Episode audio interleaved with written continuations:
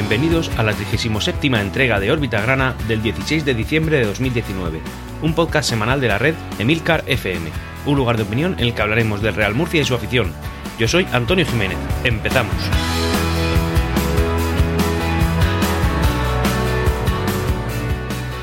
Terminé la órbita grana anterior pidiéndote que disfrutaras del momento que estábamos viviendo. En este caso era en lo deportivo.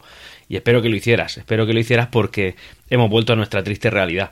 Hemos vuelto a no ganar, no a no ganar, sino a perder directamente. Mm, podríamos decir que en la vida, en la historia, ha habido un equipo de Yecla que haya venido a Murcia, se haya enfrentado al equipo de Murcia y haya ganado en la vida. Pero estamos en 2019, corren malos tiempos, y así es lo que nos ha tocado vivir.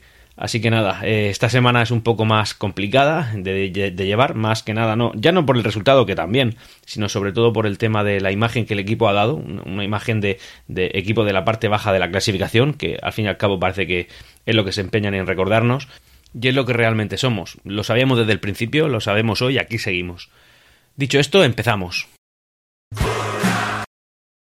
Esta semana no ha sido especialmente fructífera en cuanto a información de nuestro club se refiere.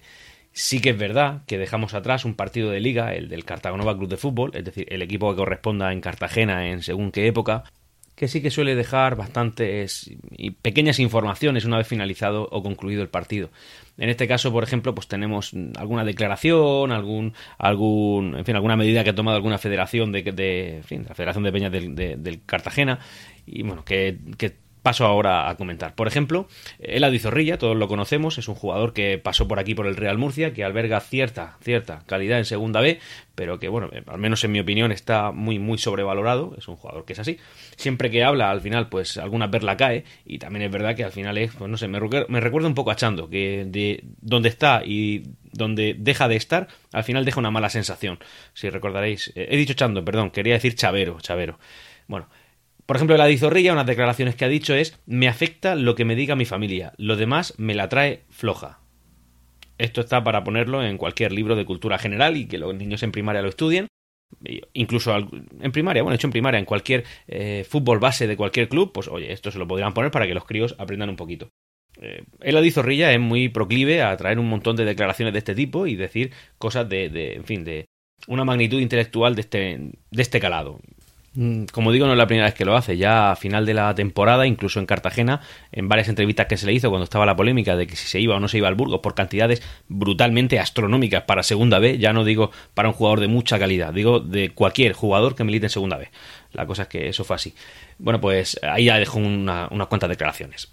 Eh, siguiente tema. Eh, datos estadísticos del partido que son de cierta, de cierta repercusión. Por ejemplo, eh, os recomiendo una, una, cuenta de Twitter de Alberto Lozano, es arroba Alberto Lofe, en la que, bueno, pues es un tutero normal que da mucha información y muchas veces, y muchas veces son datos estadísticos que no salen en ningún otro medio de comunicación. Bueno, pues como digo, en este caso es lo que ha lanzado es que hay tres jugadores que han llegado a cifras significativas en partidos oficiales con el Real Murcia una vez disputado el partido contra el Cartagonova. Y es, por ejemplo, que Armando cumplió 195 oficiales con el Real Murcia, 195 partidos oficiales. Juanma cumplió 70 y Josema cumplió 40. Es decir, son datos que están ahí y, bueno, pues eh, hay que, sobre todo, poner en valor la magnitud de, de la cantidad de partidos que lleva ya Armando jugados con el Real Murcia. Por otro lado, también eh, se desprendió otra información que dice que un total de 10 murcianos vistieron la elástica grana en el derby. Es decir, em, de 11, bueno, 11, de, 14 jugadores, ¿no? 11 más los cambios, habían 10 que eran eh, murcianos, de nacimiento. 8 de ellos salieron de titulares. En el equipo inicial habían únicamente 3 jugadores que no eran murcianos. Eh, os recomiendo que escuchéis un podcast anterior que se llama la murcianización de la plantilla. En ese podcast, pues bueno, hablo de este tema precisamente. Y es un dato bastante importante. Al final, eh, hombre, desgraciadamente algunos de ellos no son de la cantera, pero bueno, son del Murcia. Y como poco, algo han mamado, algo han visto aquí desde pequeñitos y algo les tiene que doler cada derrota que tenemos. Son jugadores jóvenes, ese es el problema que tenemos, principalmente.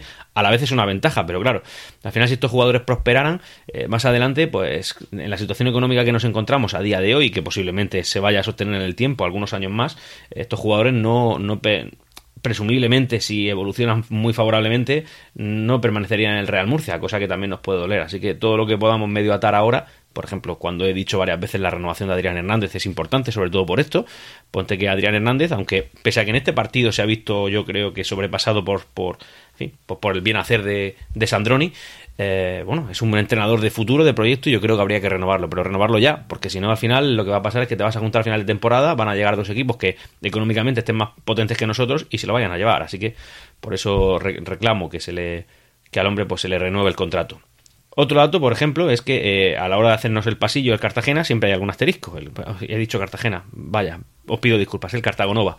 Eh, el Cartagonova nos hizo el pasillo en el partido, en el derby, por haber ganado la Copa Federación y eh, se, nos, hicieron en el, pasillo. Y habían dos jugadores que eh, no lo hicieron o que decidieron simplemente estar ahí por hacer bulto, porque tenía instrucciones claras y precisas de hacer el pasillo, pero no participaron. Por ejemplo, no, estuvieron aplaudiendo, no estuvieron participativos, simplemente era como que les escocía tener que hacer eso a un, a un equipo rival. Cuando aquí cualquier jugador que haya sido, en fin, pues creado de una cantera, que haya mamado el espíritu de equipo, que haya estado en cualquier sitio, generalmente estas cosas lo agradecen, porque no es una forma de degradar al club que te está haciendo el pasillo, sino es una forma de homenajear al club que ha ganado algo. No es ningún tipo de deshonra hacer el pasillo a un equipo rival. Pasa que estos jugadores, pues probablemente les dolía a qué equipo rival estaban haciendo. Ellos fueron Andújar y Alex Martín.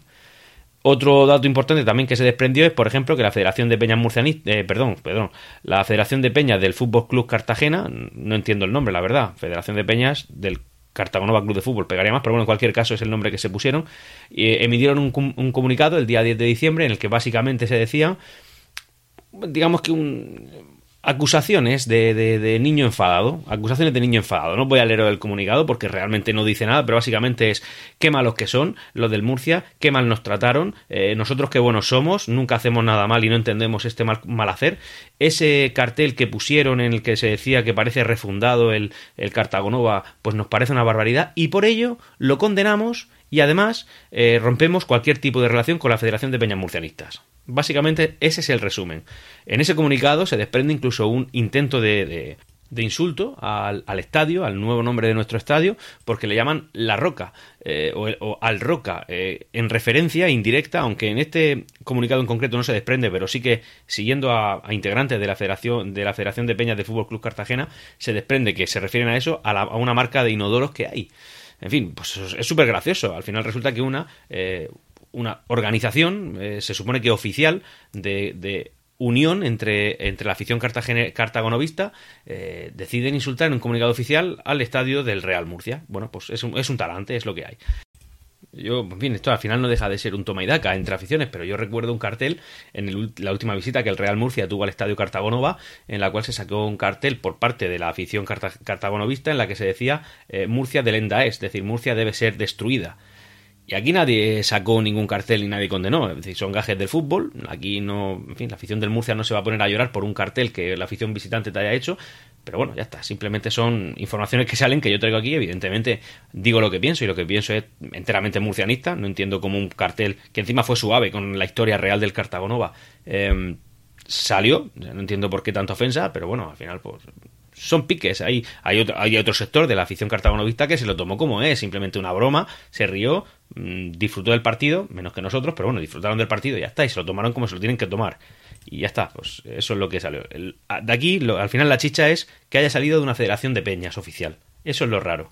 Aunque si tuviéramos que buscar una explicación igual la encontrábamos, y es que esa pancarta, que ha resultado ser bastante original, ha traspasado fronteras. Ha habido un diario sudamericano que lo ha publicado, que ha generado, se ha viralizado incluso, a ver, evidentemente dentro del contexto y el entorno y la potencia que podamos sacar, pero vamos, que ha tenido mucha repercusión mediática en redes sociales porque ha habido un diario sudamericano que se ha hecho eco de ella y ha tenido un montón de comentarios y tal, y al final se ha llegado a, viralizar en cierto aspecto. O sea que al final lo que cuece eso es que se haya cogido cierta repercusión.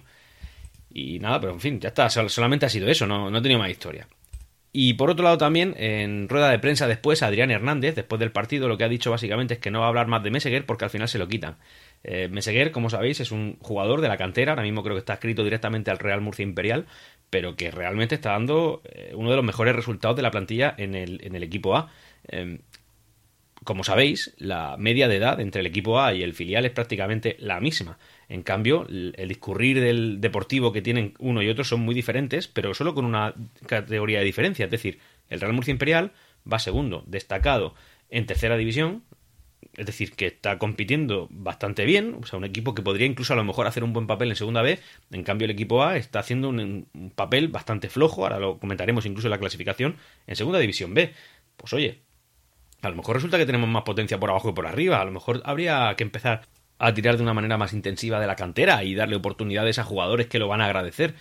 Yo, por ejemplo, hay un par de jugadores que en este partido de hoy, y fíjate que yo tiendo a no hablar nunca mal de los jugadores que considero que pese a su calidad, mm, tirando por abajo evidentemente, están comprometidos con el club. Yo, por ejemplo, nunca he hablado de Lejárraga y esta vez voy a hablar de Lejárraga. No he hablado de Josema y esta vez voy a hablar un poquito de Josema. Y, es decir, a lo mejor hay gente más comprometida en el B que en el A y que a lo mejor deberían estar ahí. Aquí, evidentemente, no hablo de compromiso, en el caso de Lejarra especialmente, pobrecito. Ahora hablaremos, como digo. Pero bueno, eh, esa es la historia. Nos vamos a olvidar ya del Cartagonova hasta por lo menos dentro de una vuelta. Ahora vamos a pasar al tema deportivo que siempre se las trae. Siempre hay novedades, siempre hay cosas nuevas que comentar. Lo ideal sería que no hubiera ninguna, pero oye, las hay y no podemos obviarlas. Son actualidad de nuestro club y aquí la tenemos que traer. En este caso, bueno, pues resulta que esta, eh, este conjunto de ingresos no esperados por parte del Real Murcia que hemos tenido en base a la Copa Federación y en base al Derby, pues resulta que eh, ha entrado un embargo que los propios gestores del club no tenían contemplado y es eh, uno de, eh, no sé si recordaréis, en la temporada 2013-2014 que teníamos un jugador que se llamaba Nico, Nico Martínez y eh, al que se le adudan por lo visto un importe de unos 39.000 euros y además de él unos cuantos eh, ex trabajadores que ya no están con nosotros en el club y que también le han reclamado un total de aproximadamente 71.400 euros.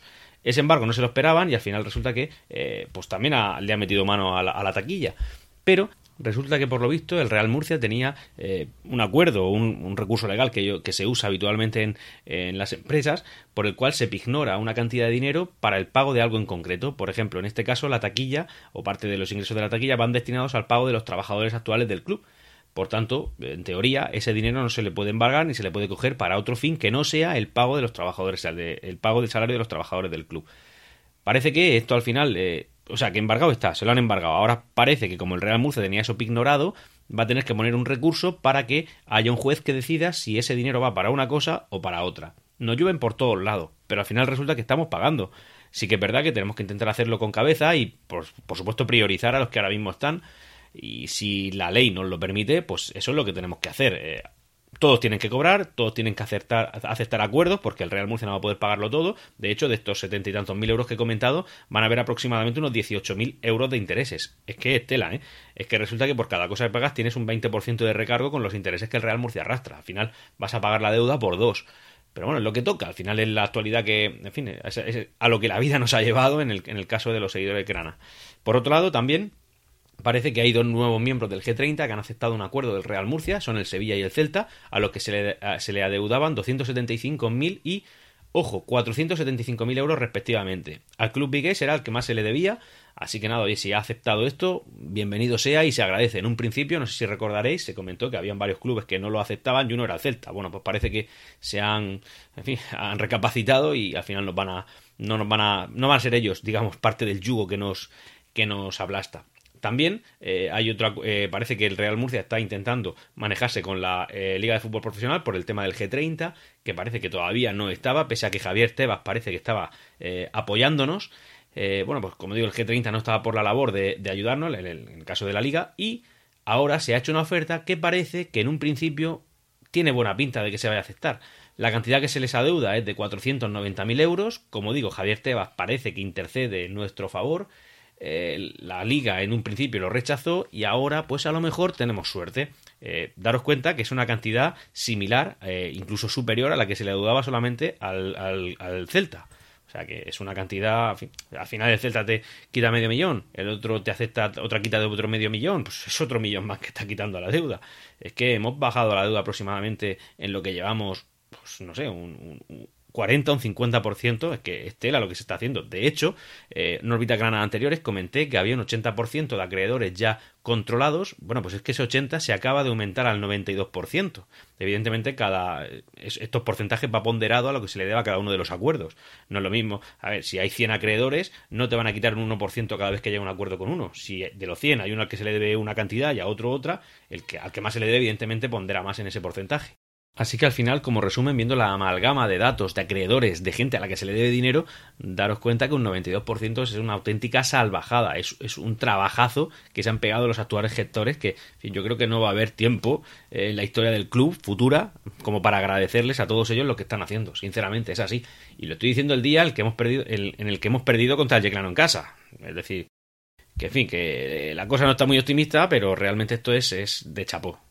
Por otro lado, Mauricio García de la Vega y sí, digo bien, eh, Mauricio García de la Vega, aquí sigue el hombre, pese a haber pedido el último juicio, resulta que se ha esperado al último día que tenía de plazo legal para interponer el recurso en la audiencia provincial, ¿vale? En contra de la sentencia que se dictó en su contra, en la cual, pues bueno, no le daban la razón y al Real Murcia sí. Por tanto, él no es propietario de las acciones que decía ser y, no accionista y por tanto no tiene un hueco en la mesa. Em, hay que darle a esto la importancia que realmente tiene, que no es demasiada, pero sí que es verdad que no deja de ser una amenaza en la supervivencia de nuestro club. Eh, hay mucha gente en redes sociales que han decidido mofarse de Mauricio García La Vega referente a este, a este, tema, pero también es verdad que al final lo que hace, como poco, como poco, es que nuestros gestores no estén pendientes de lo que realmente tienen que estar, que es en la reducción de la deuda. Están también pendientes de un recurso que un señor que parece que salió, bueno, que parece no, que salió rana, eh, ha puesto en contra de una sentencia que beneficia a nuestro club y a los gestores que nos están sacando las castañas del fuego. Así que no deja de ser una pequeña amenaza a nuestro club y a nuestra supervivencia, como ya he comentado. En redes sociales, como digo, se han mofado mucho de él, se han reído mucho, no, no se le da la importancia que esto realmente tiene. Quizás se, se, tenga que relativizar con esta información, pero como digo, no deja de ser una amenaza. Y ahora mismo es la más grande. Que algún día llegue un juez y diga, oye, pues es que este señor tiene razón, y le den la propiedad a Mauricio García de la Vega, después de todo lo que se ha avanzado. Pues esperemos que esto no sea así. Además, insisto, esto es una incertidumbre para un posible futuro inversor, como lo puede ser el expropietario de la Almería, que ya estaba interesado en el club, del cual, por cierto, esta semana no hay ninguna novedad. Vamos ya a pasar a la información deportiva que esta semana ha desprendido nuestro club, la cual es bastante, en fin, triste, digamos, algo deprimente incluso. Ahora lo comentaré en la, en la desconexión en directo que, hemos hecho, pero bueno, lo primero es comentar que el Real Murcia ahora tiene un nuevo club convenido, que es el Club Deportivo La Alberca, eh, bueno, con el cual pues habrá algún traspaso entre jugadores, jugadores de un club a otro, pues, posiblemente jugadores del Real Murcia a reforzar a la Alberca y si hay algún interesante en la Alberca, pues para reforzar al Real Murcia. Y bueno, pues dicho esto, ahora vamos a hablar ya del partido contra el Yeclano. El partido del Yeclano se ha iniciado con una, digamos, con un acto que a mí me ha gustado bastante. Conoceréis al, eh, al periodista Sixto Miguel Serrano, ha estado mucho tiempo en Canal Plus, siempre ha comentado partidos, además a un alto nivel, a nivel nacional, incluso a veces internacional. O sea que como comentarista, digamos que ha llegado al, al top. Y este eh, periodista lo que tiene es que siempre ha estado presumiendo de murcianismo, siempre ha sido así. De hecho, esta semana se ha, se ha, bueno, se ha filtrado, ha salido por redes sociales un vídeo en el que le hacen una entrevista a él, porque él ya está retirado, y él comenta que a Michael Jordan, en un Michael Jordan, estoy hablando del, del pedazo de, de baloncestista del, de los Chicago Bulls, eh, él le regaló una camiseta del Real Murcia. Es decir, que oye, pues ahí da gusto saber que hemos tenido un embajador tan fuerte. Y en esta semana, en el derby GESA, que es como han llamado al derby contra el Yeclano, porque hay un patrocinador común entre los dos clubes, bueno, pues en este derby GESA eh, se ha homenajeado y se le ha entregado una maqueta muy chula del estadio y se le ha agradecido en el terreno de juego, ha recibido la ovación que sin duda se merece y eso es una cosa que a nosotros pues nos congratula. Siempre que haya alguien que sea embajador de su tierra desde sus posibilidades, y ya digo que las posibilidades de Sixto Miguel Serrano han sido bastante grandes y lo ha hecho, siempre ha presumido. De hecho, fijaos que en casi cualquier entrevista que se le hace, él va presumiendo con una camiseta del Real Murcia y eso de gratis, es decir, que nadie le paga por hacer eso. Así que nada, oye, pues se lo agradecemos y, nos gusta saber que el club eh, tiene en cuenta estas cosas. Bueno, pues esta semana, en, a colación del tema del patrocinador este en común que tienen los dos clubes, resulta que han habido una serie de reuniones, noticias, eh, incluso algún acto en el cual se ha presentado el derby, oye, todo un ambiente de cordialidad total, y ha sido así, tanto fuera del, del, terreno de juego como dentro de él. Eh, esta afición, como digo, es bastante fiel al a, su club, pero bueno, también tenemos que decir quién es el Yeclano, es decir, a quién nos hemos enfrentado. Bueno, pues nos hemos enfrentado al Yeclano Deportivo, que no al Yeclano Club de Fútbol, que podríamos considerar el histórico. Eh, este es un club mm, aunque ya digo que no considero que hayan clubes refundados, sino creo que hay otros clubes que eh, se inspiran en otros ya desaparecidos, como no es el caso del anterior rival. En este caso sí, había un Yeclano Club de Fútbol que podríamos considerar el, más antiguo, que eh, desgraciadamente en el año 2003-2004, por una deuda cercana a los 140.000 euros, desapareció. Era un club que no había militado nunca en segunda división, siempre se había, había estado entre segunda B y tercera, como lo hace este otro Yeclano Deportivo. Este club se fundó en agosto del año 2004 y, eh, bueno, heredó su escudo, digamos, el nombre también, pasa que ya no es Yeclano Club de Fútbol, sino que es Yeclano Deportivo, y le pusieron pues en el escudo unas hojitas de laurel así hacia arriba, como para diferenciarlo un poco. Tiene un escudo curioso, la verdad. A mí, en fin, me parece bonito, me parece bonito, me parece sobre todo original, porque no conozco ningún otro club que tenga un escudo similar. Ya sabes que al final todos los clubes eh, de España, pues unos se parecen a otros en su forma, en sus colores, en lo que tú quieras. Pero este, digamos que es muy original. Pero sí que es verdad que para los que sufrimos un poquito de TOC, pues este escudo como que nos chirría un poco, porque tiene una banda que cruza el escudo de un lado a otro y no lo hace de manera ni perfectamente horizontal ni perfectamente vertical, sino que la cruza y la verdad es que, hombre, parece que el, escudo se va a caer para un lado. Da igual. En fin, estos son manías mías. Comentado esto, vamos a pasar ya al tema deportivo, en el cual, pues bueno, eh, nos vamos al estadio Enrique Roca con Antonio Jiménez. Pues sí, Antonio, está de nueva condomita, minuto 95 ya a punto de terminar el partido porque está a punto de cumplirse el descuento y nos encontramos con una derrota de nuestro equipo por 0 a 1 por, un por mediación de un gol marcado al principio de la primera parte por parte del Yeclano. Un gol, bueno, pues de eso, de un poco embarullado que al final ha sido gol. El Real Murcia, a raíz de eso, pues prácticamente diría que ha dominado el partido, pero no, digamos que ha tenido el balón un poco más, pero con un dominio prácticamente nulo porque en ningún caso, o muy pocos casos, ha puesto en peligro a la, o, o le ha metido el miedo al Yeclano en el cuerpo. Aquí yo veo tres cosas a comentar principalmente. Una es nuestro Real Murcia. Yo creo que ha sido inoperante, decepcionante. Esperábamos mucho más. También es verdad que veníamos de una semana atípicamente positiva, pero realmente eso es lo que. En fin, la verdad es que esperábamos ganar a Yeclano, sinceramente. Yo lo esperaba, creía que lo íbamos a hacer, pero no. Pero no solamente el tema de no ganarle ha sido decepcionante, es la actitud. O igual la actitud no, porque sí que veo movimiento por parte de los jugadores. Veo quizá falta de capacidad, y lo siento decir así, pero es así. Estamos en la parte de la tabla clasificatoria que nos merecemos. Lo de la semana pasada fue un oasis dentro del, entre el desierto. Ha sido decepcionante, podría ser la palabra. Nos encontramos con un Real Murcia que no ha sido capaz de mm, atacar con solvencia, que cada vez que tenía un balón mediana, a una distancia media, los balones los tiraba, pero básicamente pues 5 o 6 metros lejos de la portería. Mira, al final del partido la gente de Yecla celebrando esto como si fuera la Champions, lógicamente, oye, que lo disfruten, desde luego se lo han merecido y es lo que hay. Por otro lado, Lejárraga. Yo no he hablado nunca particularmente de un jugador mal, porque me parece que son gente que tiene, que, en quiere el bien para mi equipo y sobre todo la plantilla de este año, la del año pasado era una excepción también. Pero bueno, Lejárraga, es que Lejárraga no es un portero que tenga capacidad para estar aquí. Sinceramente, es triste, pero bueno, lo siento, es así avisan por megafonía que los aficionados del, de Yeclano Deportivo, aproximadamente unos entre 500 y 700, pues se queden, que, en fin, que se, que se queden por seguridad. Por otro lado, nos encontramos a un Yeclano, que el Yeclano sí que ha sido solvente. Oye, ha metido su gol al principio de la primera parte y no ha tenido que hacer mucho más. Lo que ha tenido simplemente lo que ha hecho es mantenerse, aguantar. Prácticamente lo que hicimos nosotros con el Cartagena y sin pasar apuros además. Y el Yeclano ha pasado menos apuros de los que pasamos nosotros cuando defendimos al Cartagena, cosa que por otro lado pues también eh, es lógico. Pero sí, el Yeclano efectivamente ha sido un equipo solvente, ha marcado su gol, ha venido a, a, de veteranía. Lo que ha pasado, el Yeclano tira de veteranía respecto al Real Murcia. Esta frase ya la he dicho frente a otros equipos, pero es decepcionante que te venga un equipo de Yecla, con todo el respeto del mundo al Yeclano, a la gente de Yecla, pero es el Yeclano, ¿sabéis? Que no, en fin, es mi opinión. Yo opino esas cosas. Y por otro lado, un árbitro, un árbitro que no ha dejado de poner piedrecitas en el camino de murcianista, un árbitro que ha sido machacante hasta la extenuación, casi cualquier decisión ha sido siempre en favor del Yeclano. Ha sido, no sé, no entiendo cómo hay gente con esta cualificación pitando árbitros pitando partidos de índole semiprofesional, porque la segunda vez semiprofesional. No entiendo cómo esas capacidades están ahí. Yo creo que incluso el propio árbitro en alguna decisión que ha tomado ha notado que los jugadores de Yeclano se estaban mofando de él, porque por otro lado, el Yeclano muy bien en cuanto a solvencia y tal, pero ha sido un partido tremendamente antideportivo por parte de sus jugadores, antideportivo a más no poder jugadores tirados por el suelo y esto creo que con el San Fernando vivimos algo similar, pero aquí ha sido desde el final de la primera parte. O sea, el minuto 40 ya habían en el suelo el portero, no sé qué, a todos muy malitos, todos, todos. En un cambio que ha tardado dos minutos y medio en hacerse el cambio, dos minutos y medio en hacerse un solo cambio. El propio árbitro se tiene que haber dado cuenta de que los jugadores del Yeclano se estaban mofando de él. Yo creo que ahora en el vestuario estarán disfrutando y hablando del, bueno, del partido y del árbitro. En fin, este árbitro ha sido nefasto, nefasto.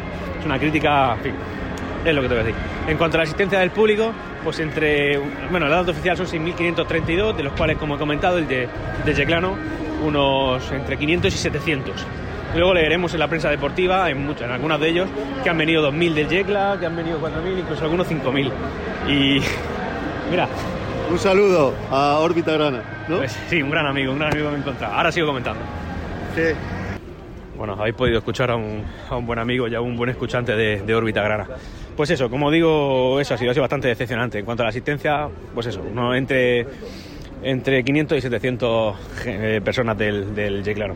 En cuanto a destacar así, como he hablado de Lejárraga, pero es que también podría hablar de Josema, por ejemplo, que en un principio era como la gran esperanza de la plantilla murcianista, pero no sé, a mí me está dando la sensación de que tiene una actitud como de, de persona un poco no sé, como uno que va pasado de vueltas, como uno que tiene 35 años ya le da igual, que alberga algo de calidad, pero ya se le está acabando el fútbol.